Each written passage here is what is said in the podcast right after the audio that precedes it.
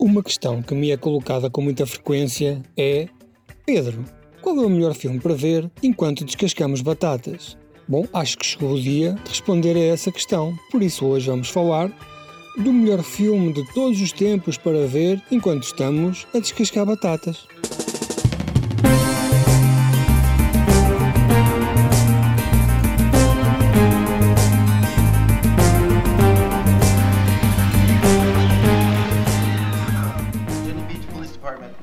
Officer Gabrielle here. I just got a phone call from a guy spying on me. Was it an obscene phone call? Yes?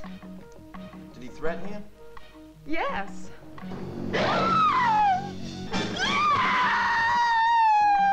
poor woman will never be the same again. She doesn't remember anybody. Aproveitemos então para falar de um filme cujo assassino é copiado diretamente de Freddy Krueger, mata como Michael Myers e foi promovido internacionalmente como a sequela do Texas Chainsaw Massacre, sendo que à altura já haveria até oficialmente uma sequela para Texas Chainsaw Massacre, só que ninguém da produção sabia ou sequer se deu ao trabalho de verificar.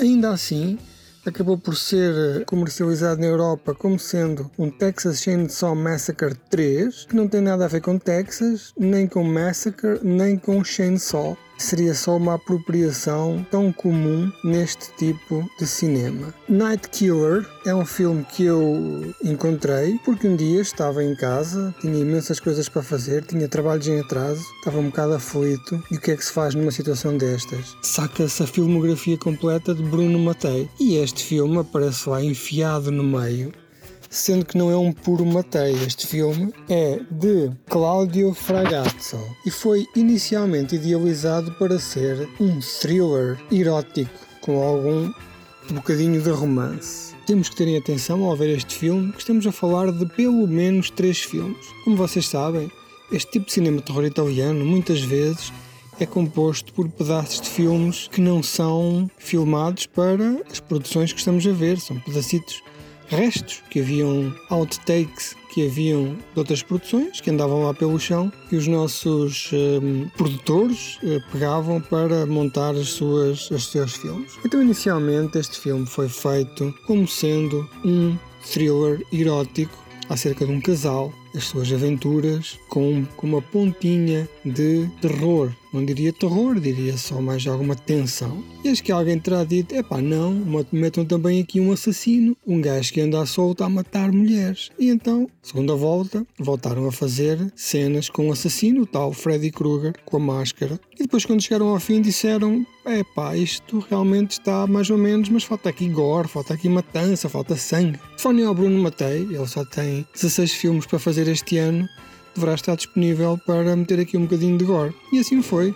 Um gore um bocado a martelo, nota-se perfeitamente que não tem nada a ver com o filme que, que, estava antes, mas eh, de facto lá está o gore e o sangue, aquele vermelhito, com umas luvas de borracha. Então o filme começa com uma aula ou um treino de teatro em que umas bailarinas ensaiam a sua dança, uma, uma bailarina chega atrasada, pede desculpa, apanha um ralhete, vai mudar de, de roupa e eis que aparece o Freddy Krueger que mata como o Michael Myers e a rapariga grita, não é? Ah! O grito típico do filme terror italiano e é assassinada. Entretanto, Outra senhora vai à procura dela, estranhou a demora e é também assassinada. Começa assim o filme. Curiosamente, nas notícias do dia a seguir, dizem que ela foi assassinada e violada durante muito tempo, algo que nós comprovamos não ser verdade. E é assim que se, de, que se sabe a história deste filme: é pelas notícias, é pela polícia que vai contando a exposição. Entretanto, o nosso assassino tenta matar uma senhora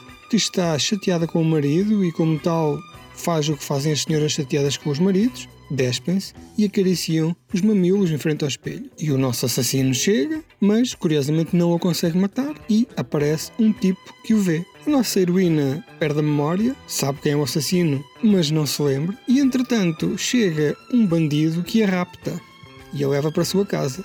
E aqui acaba completamente a história do assassino e começa outra história que é o tal romance erótico thriller. E quando chega ao fim, aquilo tudo, entretanto, aparece a polícia e quando chega ao fim, aparece o assassino, aparece a polícia, aparece o raptor, aparece a família do assassino, aparece um primo, aparece um, o carteiro, aparece um senhor da UPS para entregar encomendas da Amazon, ou seja, aparece toda a gente num final que tem dois ou três twists que não interessam a ninguém, de facto não fazem, fazem sentido absolutamente nenhum. É um filme que tem coisas que nós gostamos, nomeadamente a gratuitidade do sexo e da violência. Nota-se que foi feito a partir de restos e ideias incompletas, pedaços incompletos e que terá sido finalizado e que agora faz mais isto, agora faz mais aquilo. O que é que anda aí de restos para acabar? É este tipo de cinema. Depois no fim eh, dá os mais hilariantes diálogos. Os atores são terríveis, todos eles são extremamente inaptos. Os diálogos são escritos, eu não sei se é por terem sido dobrados para inglês se o original também era assim, mas de facto os diálogos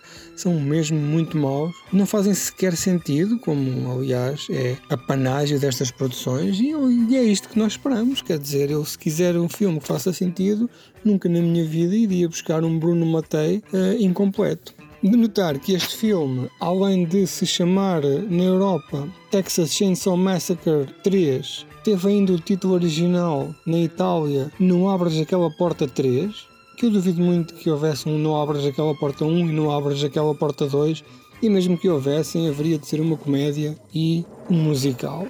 No fim, zangaram-se as comadres. Cláudio Fragasso, que tinha uh, na sua mente criar um thriller psicológico com pouca violência acabou por ver um monstro e gore e tripas por todo lado. Bruno Matei, que queria um filme de gore e tripas por todo lado, achou que aquilo teria demasiada thriller psicológico e erótico. E na Europa ninguém gostou porque de facto não era o Texas Chainsaw Massacre 3 e é daqueles filmes que morreram e agora ressuscitaram em Blu-ray para nosso regozijo.